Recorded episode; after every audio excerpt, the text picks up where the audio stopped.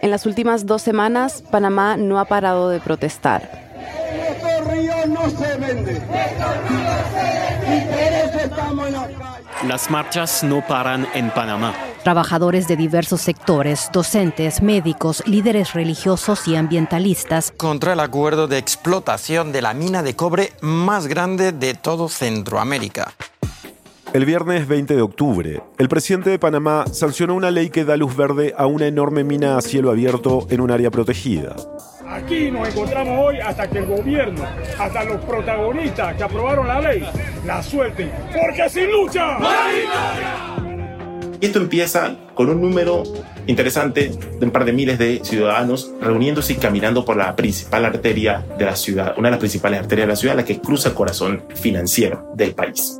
Él es Nicanor Alvarado, periodista del canal de televisión TVN de Panamá. Ha estado cubriendo las protestas que empezaron el lunes 23 de octubre.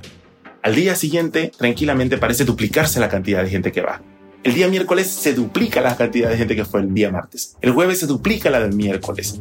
Para el sábado 28, los medios ya hacían un balance de 20.000 personas. Y la suma de todos los días de protestas, de todas estas personas en las calles, ha sido impactante. Tengo 32 años yo soy post dictadura y yo no he visto nunca una irritación tan masiva en Panamá. Algunos ya lo comparan incluso con algunos momentos cruciales de la lucha contra la dictadura.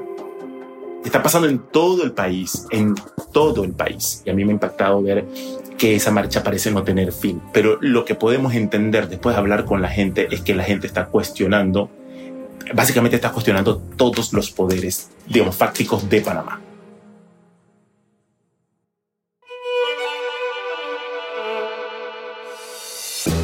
Bienvenidos a El Hilo, un podcast de Radio Ambulante Estudios. Soy Eliezer Budasov. Y yo soy Silvia Viñas. Hoy, las protestas desatadas por una ley de explotación minera en Panamá han derivado en un estallido social mucho más amplio, que ha puesto en las calles la frustración generalizada de los ciudadanos. Es de noviembre de 2023.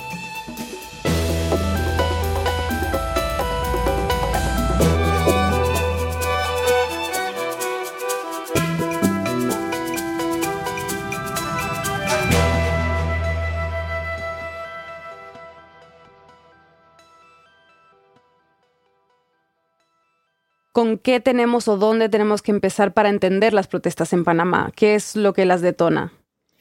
Las manifestaciones las detona la discusión y aprobación del proyecto de ley 1100, que luego se convirtió en el 406, la ley 406 que da vida al contrato entre Minera Panamá y el Estado panameño. La ley causó mucho descontento, por varias razones que van a quedar claras pronto. Pero básicamente lo que hace esta ley es crear un contrato minero entre el Estado y la empresa que mencionó Nicanor, Minera Panamá. Y con ese nombre tal vez estén pensando que es una empresa 100% panameña, pero no. Minera Panamá es una empresa subsidiaria de First Quantum Minerals, que es una empresa que está radicada en Toronto, Canadá. A grandes rasgos, el contrato le permite a la minera extraer, procesar y exportar cobre y otros minerales durante 20 años, y luego la empresa puede pedir extender la operación por 20 años más. Es una mina a cielo abierto. Queda a 120 kilómetros al noroeste de Ciudad de Panamá, muy cerca de la costa caribeña, en una zona muy boscosa. Se extiende por casi 13.000 hectáreas sobre un área protegida. Una mina realmente grande. Quienes se oponen comparan el área de concesión de esta mina, por ejemplo, con un municipio entero en la capital. Es decir, que, no, que poca cosa no es. Y aunque este contrato entre el Estado y Minería Panamá es nuevo, el proyecto no lo es. Ha sido un proceso de tensiones y distensiones constantes. Y ha sido largo. Empezó en 1997, cuando el Estado firmó un primer contrato para que la mina empezara a operar.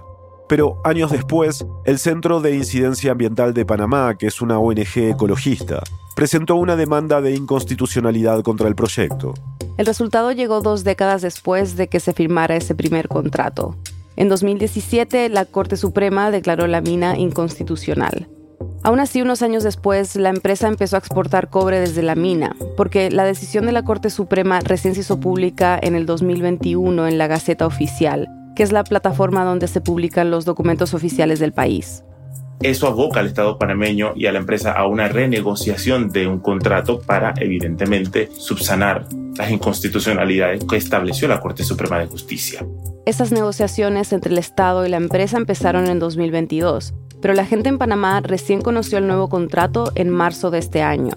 Vivimos durante casi un año un proceso de espera de los resultados de esa negociación entre el Estado panameño y la mina. Negociación que al Estado panameño le costó casi 6 millones de dólares en contratación de, de abogados especialistas. En agosto, el gobierno le pasó el contrato a la Asamblea Nacional para que lo discutiera y lo aprobara o no. Los legisladores decidieron hacer un proceso de consulta, y como parte de esto fueron a pueblos que quedan cerca de la mina. Y lo que se topa este proceso de consulta es como una oposición bastante fuerte, particularmente en algunos aspectos. Las personas que viven en los poblados que quedan cerca temían que la mina pudiera expropiar sus tierras o que con el tiempo se expandiera. Pero además de estas preocupaciones por cómo operaría la mina, también había cuestionamientos sobre lo que dice el contrato en sí. Algunas voces aseguraban que lesionaba la soberanía de Panamá, cuestionaba la capacidad del Estado de supervisar los conflictos ambientales vinculados con esta concesión. La concesión parecía poner una camisa de fuerza a la capacidad del Estado de poder fiscalizar los, problemas ambientales, es decir, establecía cuál era el número de funcionarios que podían estar. Eh, también eh, era bastante restrictivo con respecto a la forma en la que el Estado podía intervenir en la mina para verificar si había o no un incumplimiento ambiental. Y otro de los cuestionamientos tiene que ver con el dinero que la empresa tiene que pagarle al Estado por explotar la mina. Son 375 millones de dólares al año. El gobierno defiende que eso es 10 veces más lo que establece el contrato anterior. Sin embargo, hay múltiples voces que establecen que eso es eh, muy poco comparado con lo que ganan, con lo que el Estado arriesga, con el precio ambiental que se paga y también tomando en cuenta las experiencias previas que ha tenido Panamá con la minería. Que como vamos a ver más adelante no han sido buenas. Pero sigamos con la situación actual y el proceso que llevó a estas protestas. Luego de las consultas públicas, la Asamblea Nacional le pidió al gobierno corregir ciertas cosas en el contrato. Una de ellas era revisar el tema de las expropiaciones, que preocupaban mucho a la gente. El gobierno hizo ajustes y devolvió el contrato a la Asamblea para que votaran. Lo relativo a las expropiaciones, el artículo dejó de estar en el contrato y lo que pasa a decir es que sobre las expropiaciones se respetará lo que dice el Código de Recursos Minerales. La diferencia entre lo que dice el Código de Recursos Minerales y lo que decía el contrato era casi nada. Entonces, algunas voces empezaron a cuestionar que es que cambió todo para cambiar muy poco o cambiar casi nada. Todo ese ir y venir que les hemos contado sobre el contrato es importante para entender la indignación de la gente. Pero lo que terminó detonando las protestas fue que, después de todos estos años, la Ley 406, la que rige el nuevo contrato, fue discutida, aprobada y sancionada en solo tres días, cuando hay leyes que el presidente se ha demorado un mes en sancionar. Esta vez la dinámica de la Asamblea Nacional ayudó al gobierno a moverse así de rápido. Este es un gobierno cuyo partido domina la Asamblea Nacional, es decir, tiene una ventaja importante sobre la oposición política y luego también tendremos que explicar la debilidad de la oposición política en la Asamblea Nacional. A veces da la sensación de que, salvo por algunos diputados, un grupo de diputados de libre postulación, no hay oposición en la Asamblea, salvo ellos, parece que no hay los que decían estar opuestos de la oposición, además, no fueron a votar. Entonces, el trámite en la Asamblea Nacional empezó el miércoles 18 de octubre y terminó el viernes 20. Ese mismo viernes ya evidentemente había molestias entre quienes estaban opuestos al contrato minero. Ya ese viernes, aunque también en días anteriores, habían manifestaciones, sobre todo en la Asamblea Nacional, afuera de la Asamblea Nacional, y ese mismo viernes, con todos esos elementos, el presidente de la República sanciona el proyecto de ley. El mismo viernes, el documento que hacía cinco días no tenía validez legal se convirtió en ley de la República. Eso hizo estallar la ira de quienes primero estaban en contra del contrato minero y lo que hemos visto durante esta semana es también de quienes consideran o cuestionan cómo el gobierno ha llevado durante estos cuatro años las cosas públicas. Los que han llamado a protestar han sido diferentes sindicatos, gremios, grupos ambientalistas y organizaciones de jóvenes. Hay un movimiento que se llama Sal de las Redes, que digamos que ha hecho el trabajo de convocarlas, ¿no? Pero lo que hemos visto allí es que ha sido un movimiento que rebasa a sus organizadores porque la gente simplemente va y están ellos al frente y luego hay otra gente detrás y hay otros grupos detrás y la gente va con, no solamente con pancartas, con banderas, también van con tamboritos, van con, con, con música. Es decir, no, no diría que hay como un interlocutor en esta crisis, es bastante plural. Tomamos la decisión correcta, no la más fácil. En los primeros días de protesta, el presidente Cortizo justificó la decisión de sancionar la ley. Dijo que la negociación había sido complicada, pero que este contrato garantiza mejores condiciones para el país.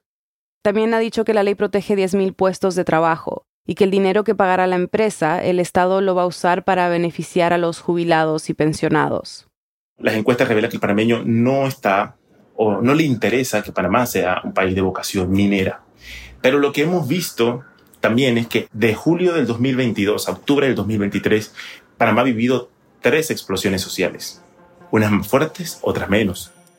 En julio del 2022, la que creíamos hasta entonces la explosión social más fuerte desde el regreso de la democracia. Fueron profesores quienes comenzaron con una huelga indefinida. Nuevos sectores continúan uniéndose a la huelga contra la subida generalizada de los precios y el encarecimiento de los combustibles. Sectores que nosotros comúnmente no veíamos protestar, lo que evidentemente generó un desabastecimiento terrible de alimentos, obligó a poder negociar para hacer un camino humanitario para poder conectar la zona de producción agrícola del país con la capital porque estaba terriblemente desabastecida, todo aquello.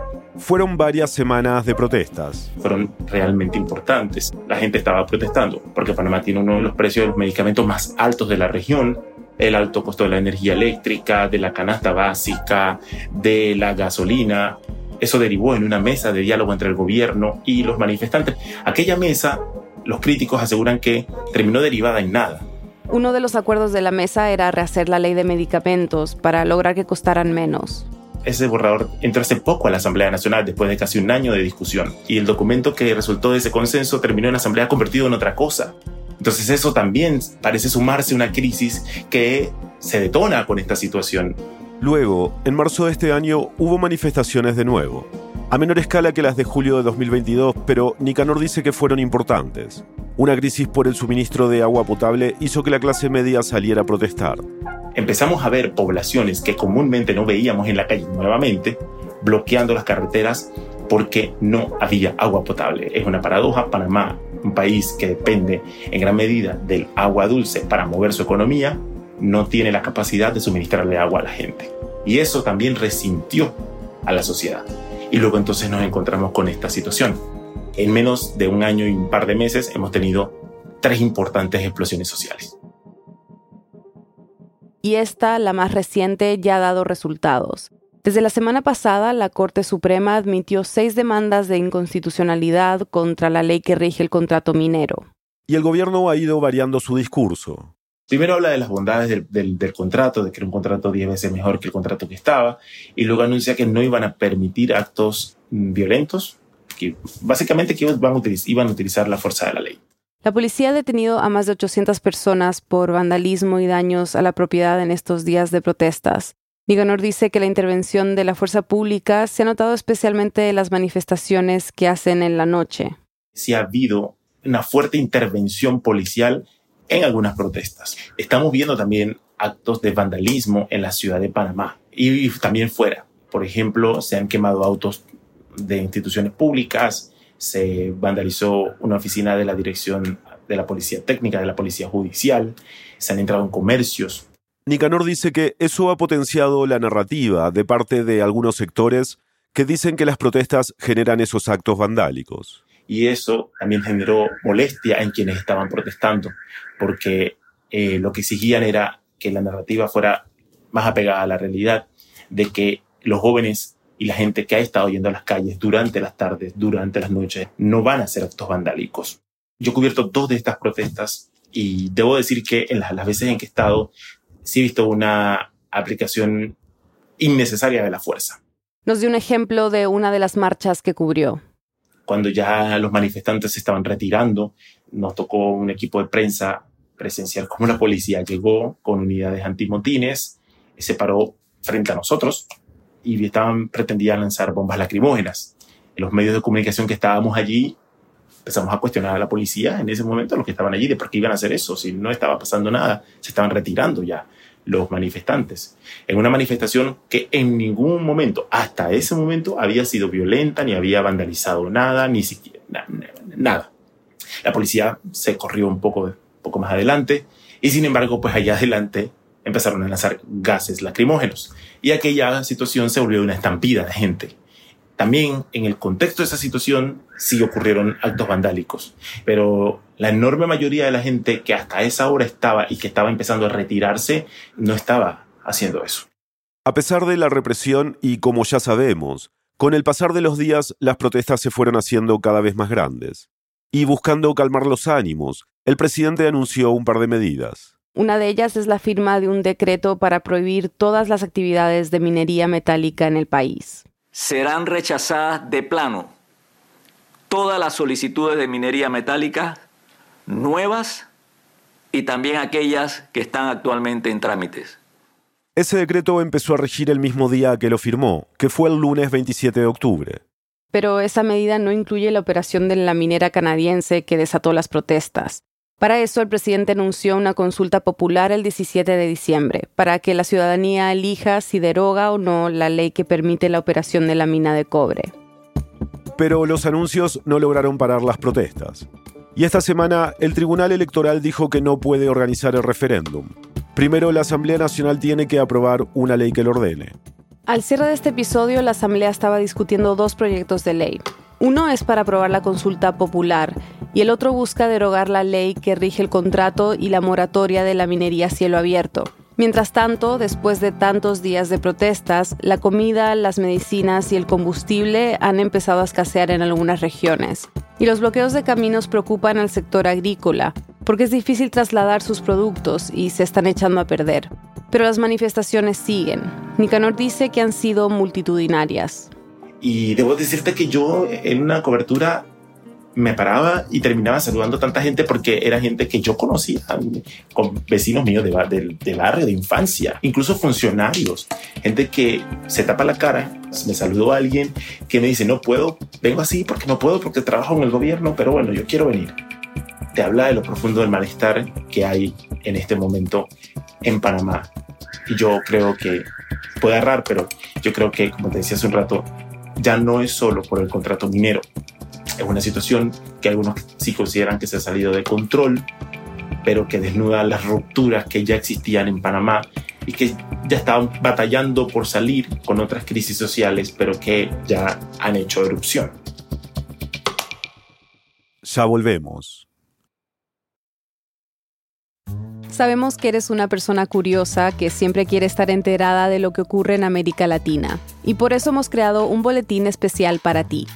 Además de recibir artículos y videos que te ayuden a profundizar más en el tema que abordamos en nuestro episodio, en nuestro boletín te compartimos una selección de piezas periodísticas sobre los eventos noticiosos más importantes de la semana. También incluimos una historia positiva y un dato que te ayuden a comprender mejor esta región compleja pero fascinante. Suscríbete en elhilo.audio slash boletín y recíbelo cada viernes.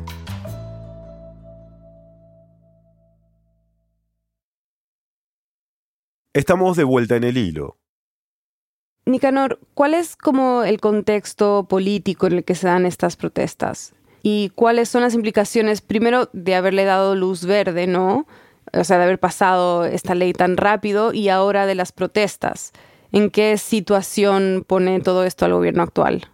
Hay múltiples encuestas fuera de nuestras fronteras que plantean que, bueno, que el gobierno de Panamá eh, tiene una, una, una aprobación digamos, bastante baja en comparación con los gobiernos de la región. Según una encuesta de Gallup Panamá, el 64% de los panameños desaprueba el gobierno de Laurentino Cortizo. Además, en otra encuesta donde se compara a 12 presidentes latinoamericanos, Cortizo aparece en los últimos cinco puestos y su aprobación no llega al 20%. En mayo del próximo año vamos a tener elecciones, es decir, que hay quienes sostienen que esta crisis, como ninguna de las crisis que hemos vivido antes, va a tener un impacto impresionante en la campaña electoral, porque la gente está reclamando que los candidatos se posicionen o sea, que dejen clara cuál es su posición sobre la minería.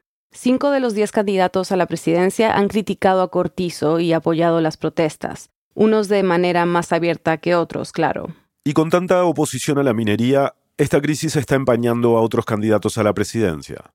Es el caso del expresidente Ricardo Martinelli, que supuestamente estuvo involucrado en la compra de acciones de un proyecto minero.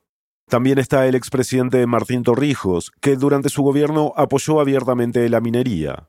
Y otro de los candidatos es Rómulo Rux. Su firma de abogados ha representado a esta mina. Pero el descontento con los políticos va más allá de estos candidatos presidenciales.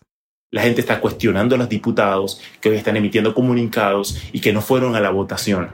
La gente está yendo a la casa de algunos diputados porque votaron a favor del contrato minero.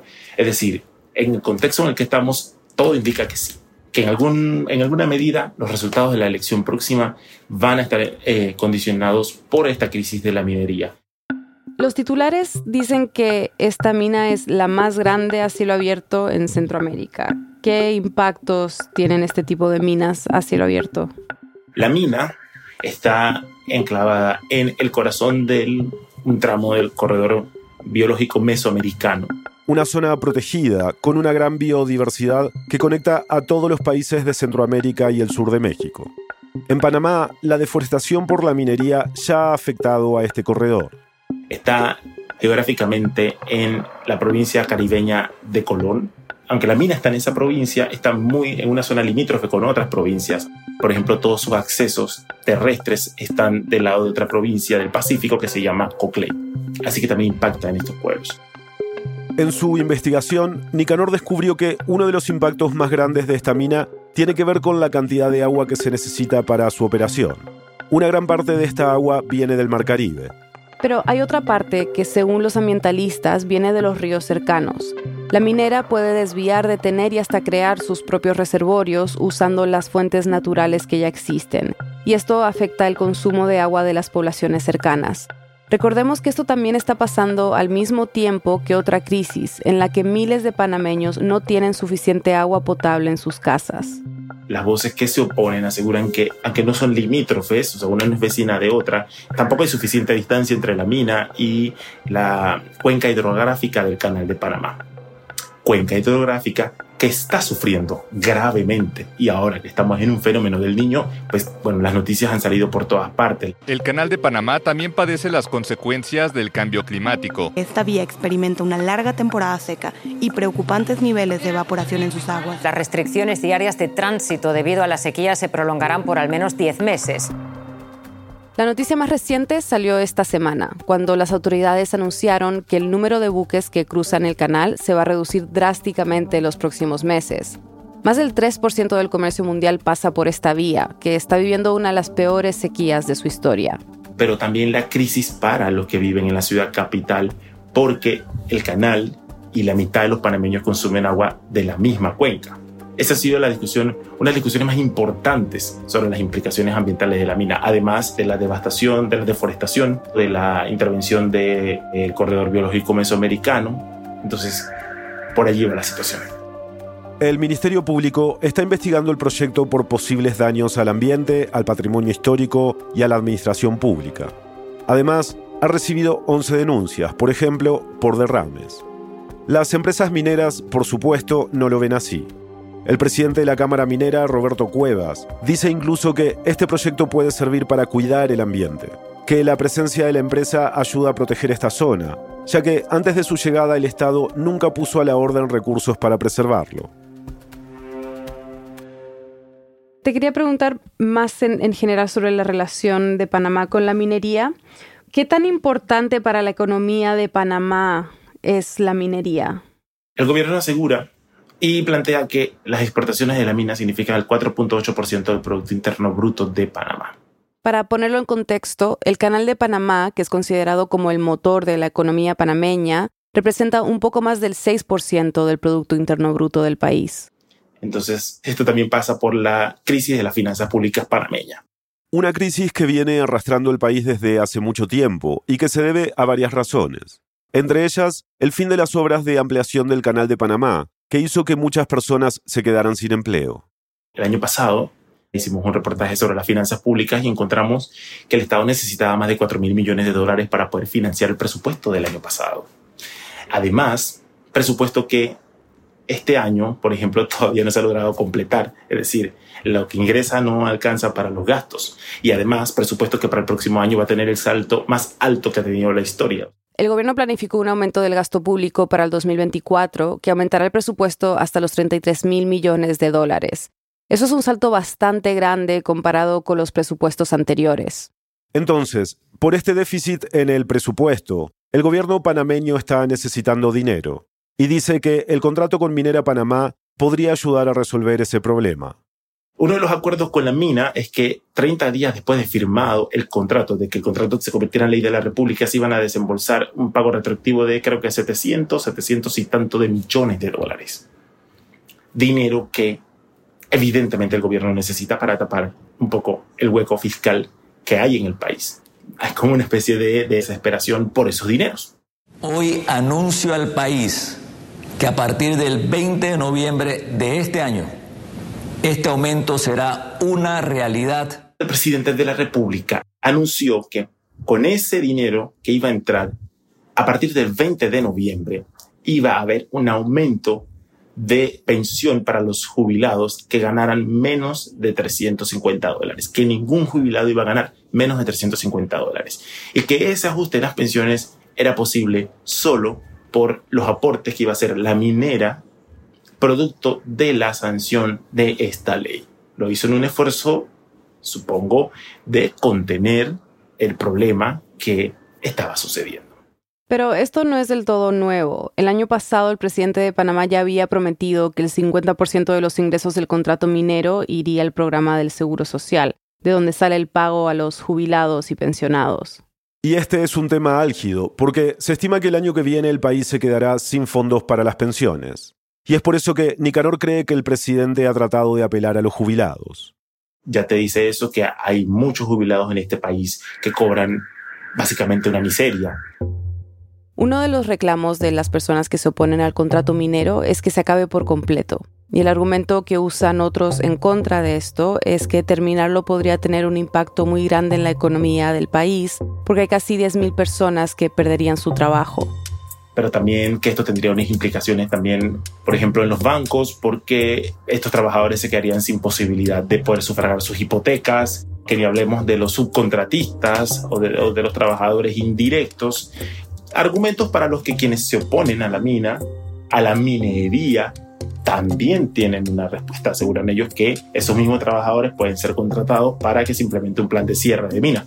Que sería lo ideal y es lo que está estipulado en el contrato que cuando acabe sus operaciones cierren la mina y repongan el daño ambiental. Pero este plan es un poco utópico porque nunca en la historia minera del país ha existido un plan de cierre de mina. En el pasado solo han dejado todo ahí montado. La minería es como una discusión transversal que abraza discusiones pendientes que tiene este país sobre sus recursos naturales, sobre cuál debería ser el enfoque de su economía, pero también sobre las desigualdades, sobre la corrupción política, sobre la soberanía.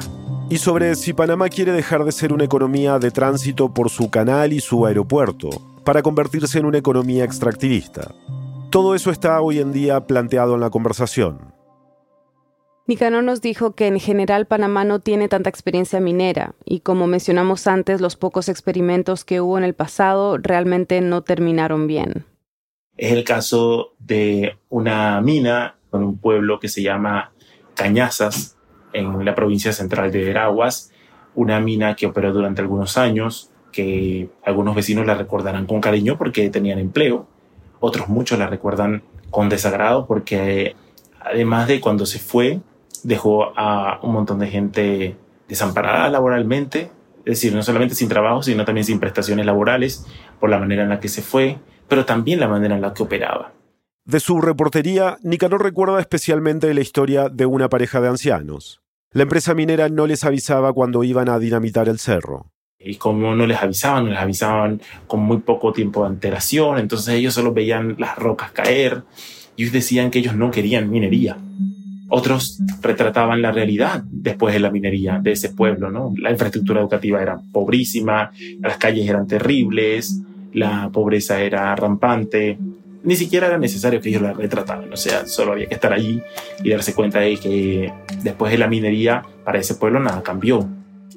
Nicanor también documentó el caso de la mina Petaquilla, que es considerada la mina madre de Minera Panamá porque la empresa nace de ese proyecto. Y nuevamente allí, al igual que en Santa Rosa de Cañazas, un desastre ambiental de una mina que no tenía un plan de cierre y que eh, sus lixiviados se derramaron. Gente que se quedó sin empleo, que se quedó en crisis, que se quedó sin cobertura social, producto de esta situación, lo que vimos después, que el dueño de la mina fue llevado a juicio por no cumplir sus compromisos laborales y de seguridad social con sus trabajadores y la justicia falló a favor de él y luego le están ordenando un nuevo juicio. Así que a partir de esas experiencias o de esas realidades, la experiencia de Panamá con la minería no, no parece ser buena o no lo es.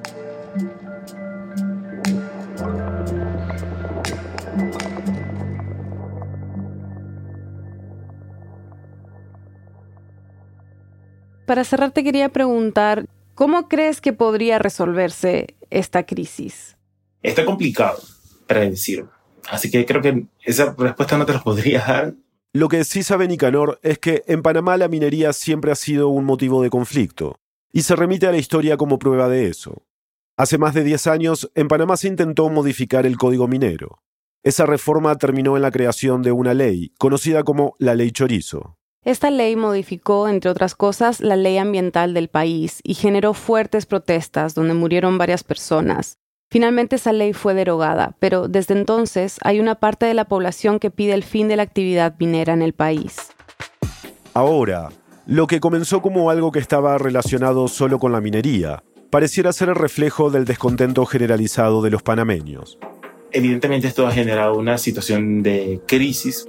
Fíjate qué curioso porque el malestar ha escalado mucho más rápido y con mucha más contundencia que escaló durante el año pasado, que ya era, por decir, bastante.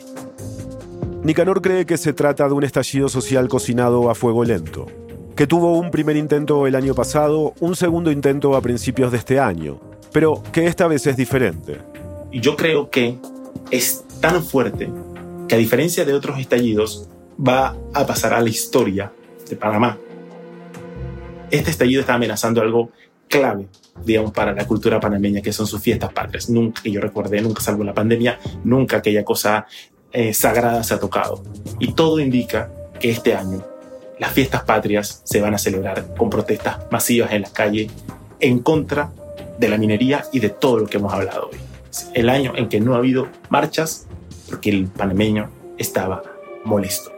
Al cierre de este episodio, el Ministerio de Educación de Panamá canceló los desfiles patrios de este fin de semana.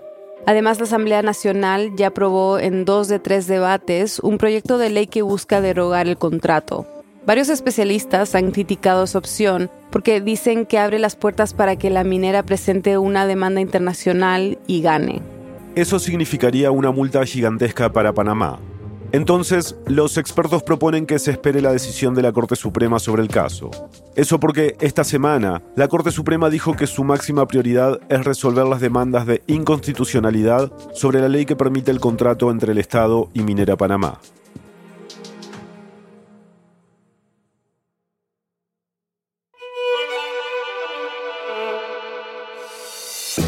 Este episodio fue producido por Daniela Cruzat y por mí.